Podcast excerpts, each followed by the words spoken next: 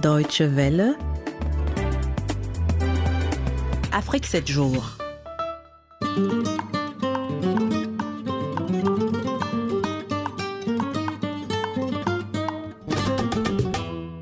Bonsoir à toutes et à tous et bienvenue dans cette nouvelle édition d'Afrique 7 jours au menu de ce magazine, comme euh, toujours, l'Afro-Presse, l'actualité africaine commentée par les éditorialistes euh, allemands. Et ce sera ce soir avec euh, Claire-Marie Kosman et donc, Claire Marie nous parlera de l'élection présidentielle en Somalie et du sommet économique germano-africain de Nairobi. Afrique 7 jours, c'est aussi Blogosphère, la tribune dédiée aux blogueurs africains. Et nous recevons Kemal Afayan, que vous connaissez bien, les auditeurs de la Deutsche Welle. Kemal Afayan est universitaire béninois et membre d'Internet sans frontières.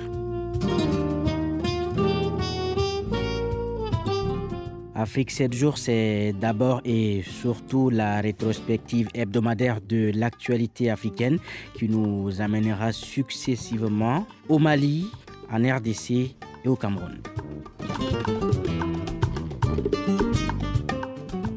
Au Mali, donc, Bamako, la capitale, a abrité en début de semaine un sommet extraordinaire du G5 Sahel.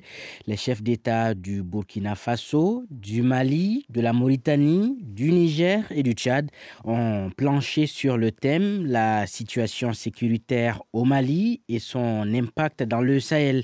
Et au terme de cette rencontre, les pays membres de ce G5 Sahel ont décidé de la mise en place d'une force destinée à combattre les groupes djihadistes qui utilisent le Mali, le nord du Mali, comme base de repli.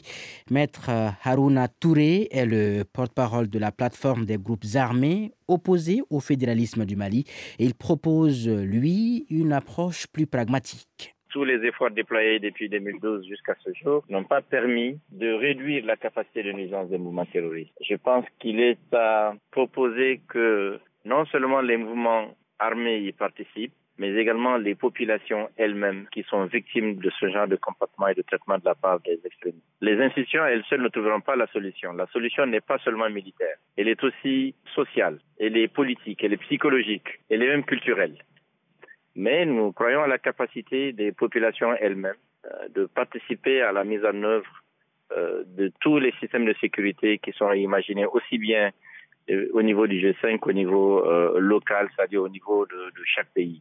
Ceux qui font les actes sont des acteurs locaux, régionaux. Euh, qui sont recrutés sur place. Ajoutons qu'Idriss Déby Itno, le président tchadien, a passé la présidence tournante du G5 Sahel à son homologue euh, malien Ibrahim Boubacar Keïta et le prochain sommet de l'organisation sahélienne se tiendra dans un an à Niamey au Niger. On prend maintenant la direction de l'Afrique centrale avec une escale en RDC, la République démocratique euh, du Congo, où une délégation de la conférence épiscopale nationale euh, du Congo a séjourné cette semaine à Bruxelles, la capitale belge. Une mission hein, pour faire le point sur l'application de l'accord politique euh, globale, un accord euh, signé en décembre 2016 euh, et chapeauté justement par les évêques catholiques. L'une des questions qui se pose en ce moment, qu'est-ce qui bloque le processus de nomination du Premier ministre qui, en principe, hein, devrait être issu du rassemblement. Écoutez à ce sujet la réponse du premier secrétaire général adjoint et porte-parole de la SENCO, la conférence épiscopale nationale du Congo, euh, l'abbé Donatien Cholet. Jusque-là, le débat, c'est le mode de désignation. Le rassemblement tient une personne, ce qui n'est pas contraire à l'article, plutôt à l'accord la majorité tient à, ils avaient commencé à 5-7, dernièrement j'ai entendu trois personnes, ce qui est aussi conforme à la Constitution. Le plus important, c'est de considérer l'urgence du dossier parce que tant qu'on n'aura pas un Premier ministre, on n'aura pas la stabilité euh, c'est clair que beaucoup de, partenaires ne veulent pas euh, travailler avec euh, ce gouvernement, le gouvernement présent. Terminons cette revue de l'actualité africaine de la semaine par le Cameroun. Là-bas, les anglophones se sentent marginalisés par les francophones et c'est pourquoi ils réclament l'instauration d'un État fédéral. Le politologue et écrivain camerounais André Julien Bem comprend les revendications de ses compatriotes anglophones, même s'il craint euh, que ces revendications soient instrumentalisées politiquement. Il faut vous dire qu'au départ, c'est un mouvement corporatiste qui part de la société civile. Bon, mais après, vous avez par exemple le premier parti d'opposition du Cameroun, le Social Democratic Front de M. Nidjon Fondi, cherchait à récupérer euh, cette euh, euh, revendication somme toute légitime, alors que ce parti-là ne s'est pas présenté au départ comme étant porteur d'une revendication qui aujourd'hui est plutôt l'expression d'une exaspération de la part de certains corps de métier.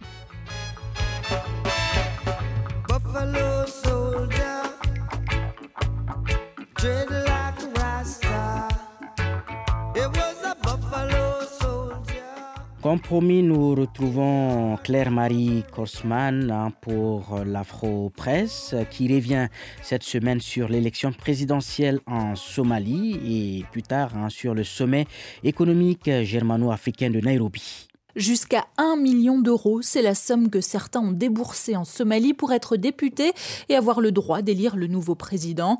La Süddeutsche Zeitung présente une Somalie rongée par la corruption. Mercredi, un collège de 329 parlementaires reclus dans l'aéroport de Mogadiscio a élu un ancien Premier ministre à la fonction suprême. Tout n'était pas parfait, assurait le représentant de l'ONU, un sacré euphémisme. La seule femme dans la course à la magistrature suprême a retiré sa candidature en raison du niveau choquant de la corruption, cite le journal. La Somalie est aussi sous influence étrangère, Éthiopie, Qatar, Soudan, l'Europe, les États-Unis. Selon le journal, le nouveau chef de l'État aurait empoché pour sa campagne des millions provenant des pays arabes, suscitant des espoirs pour la construction d'infrastructures. Mais derrière ce tableau noir, une lueur d'espoir, la province autonome du Somaliland. Ce n'est pas ici que les milliards de la communauté internationale ont été dépensés, ce n'est pas pour cette province que des conférences internationales de paix ont eu lieu, mais c'est dans cette province que la situation sécuritaire est bonne, que le commerce est florissant, écrit le journal munichois. On en est encore loin en Somalie où la sécheresse est actuellement en train d'affamer les habitants. Et puis Claire-Marie, la rencontre cette semaine entre les autorités et des entrepreneurs allemands avec leurs homologues africains à Nairobi au Kenya a aussi été beaucoup commenté par nos confrères allemands. Et oui, Eric, l'économie allemande est intéressée comme jamais auparavant par le continent africain, écrit Handelsblatt. De nombreuses entreprises allemandes le voient comme un territoire d'opportunités. Airbus, BASF, Robert Bosch, Siemens, Volkswagen. Elles sont nombreuses à vouloir investir davantage dans la fourniture d'énergie renouvelable, la gestion de l'eau, la chimie ou l'informatique. Pas question de laisser toute la place aux Chinois, déjà très présents. Il est clair que les relations économiques avec les pays d'Afrique subsaharienne vont évoluer, veut croire le quotidien économique. En 2015, le volume du commerce allemand s'élevait à seulement 26 milliards d'euros, autant qu'avec la Slovaquie. Gerd Müller, le ministre allemand de la coopération, revient toujours en Afrique, note la Frankfurter Allgemeine Zeitung.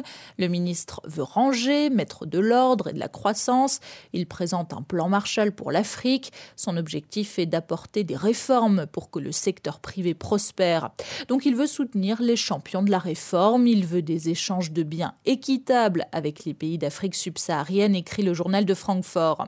Le ministre a présenté les mesures de formation professionnelle qui seront offertes offerte à de jeunes Africains, car les entreprises qui investissent en Afrique ont besoin de professionnels bien formés et les jeunes ont besoin de perspectives d'avenir. Du point de vue de l'économie allemande, c'est l'heure d'un nouveau départ dans la politique allemande pour l'Afrique. Notre journal a profité du sommet à Nairobi pour s'intéresser à une polémique hein, sur le développement économique qui agite la capitale kenyane.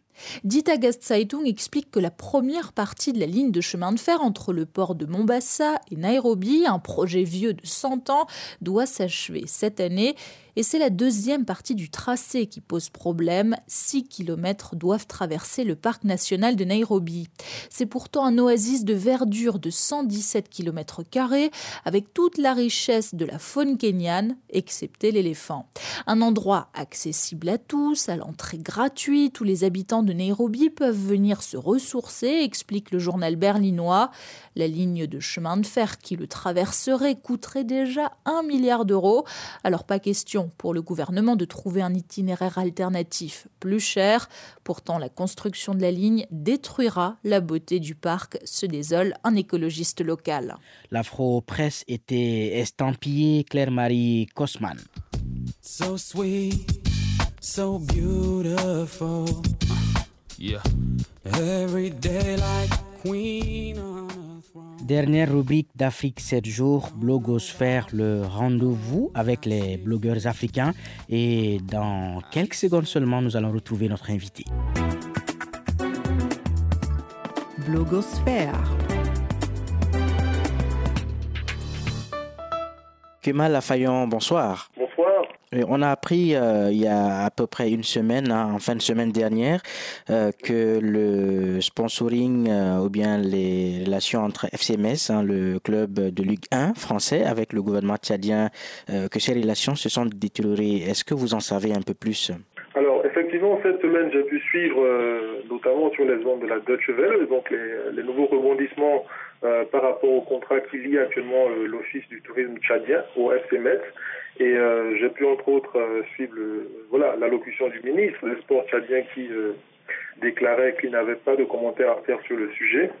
Et pour moi, si l'État tchadien déclare ne pas être mêlé actuellement au sponsoring dont le montant s'élèverait à quelques 8 milliards de francs CFA, on peut toutefois s'interroger sur le rôle que joue la, chaîne de télévision LC2 International AFNEX dans le montage financier, puisque selon le ministre tchadien des Sports, Mariam Betel, le groupe qui est dirigé par le béninois Christian Laindé se serait justement engagé à, supporter tous les frais de l'opération euh, par le biais d'un financement octroyé par des entreprises nationales, internationales et avec le soutien du patron. Mais beaucoup justement parlent euh, euh, d'une ou bien d'un financement opaque.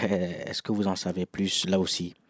Alors effectivement, il y a, il y a lieu de parler de financement opaque puisque le, tout le contour, voilà, le, tous les contours justement liés à ce, ce contrat de partenariat sont, sont faits de façon totalement, euh, totalement cachée totalement discrète.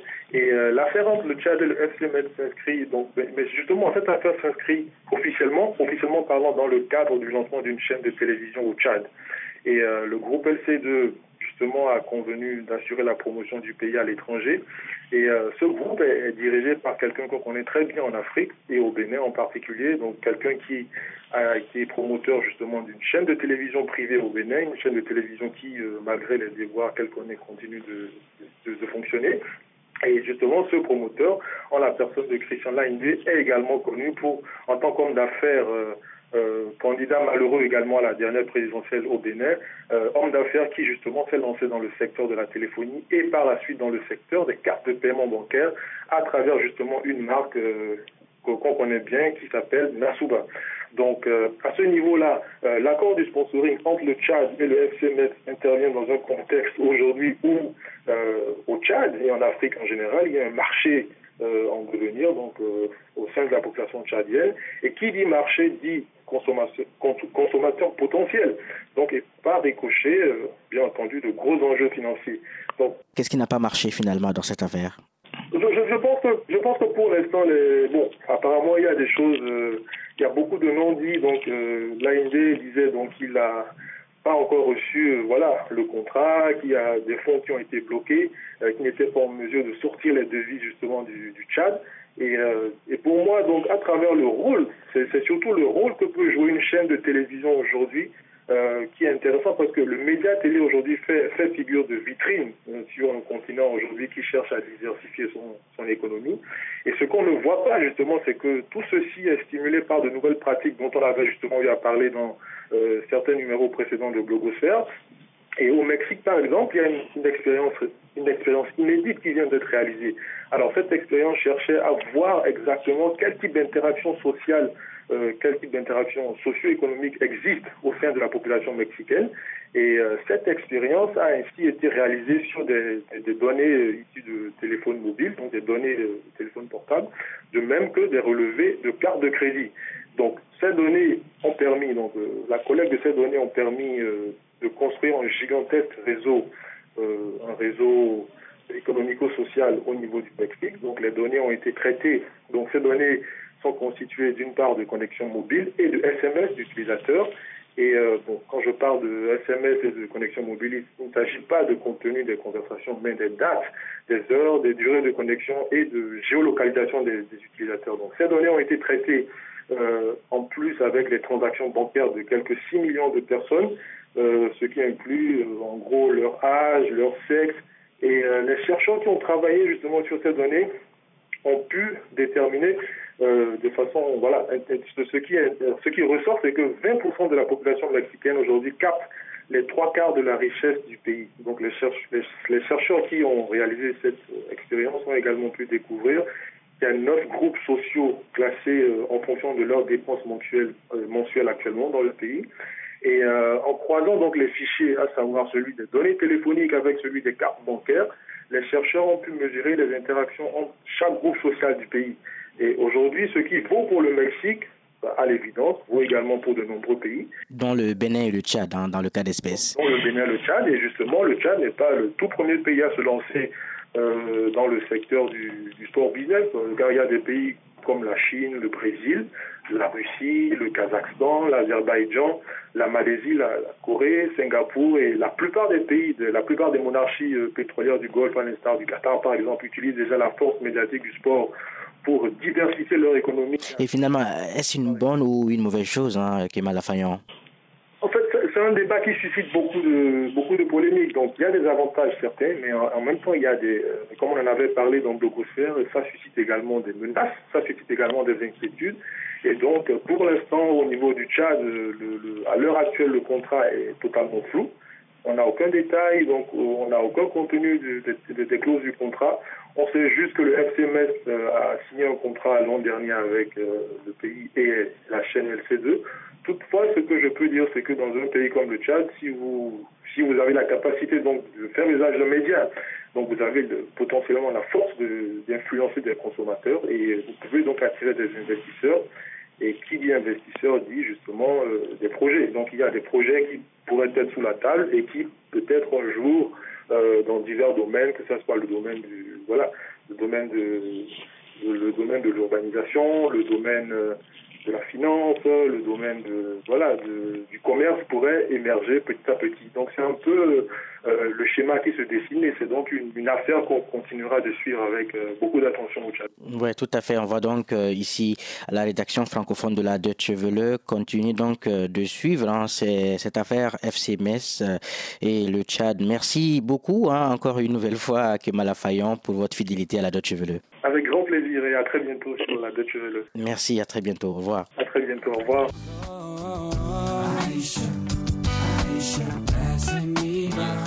Voilà, c'est ici que s'achève Afrique 7 jours de ce dimanche 12 février 2017. C'était Eric Topona et je vous quitte sur ce célèbre proverbe du Malien, Seydou Badian, tiré de son tout aussi célèbre roman Sous l'orage et je cite le séjour dans l'eau ne transforme pas un tronc d'arbre en crocodile. Fin de citation. À la semaine prochaine.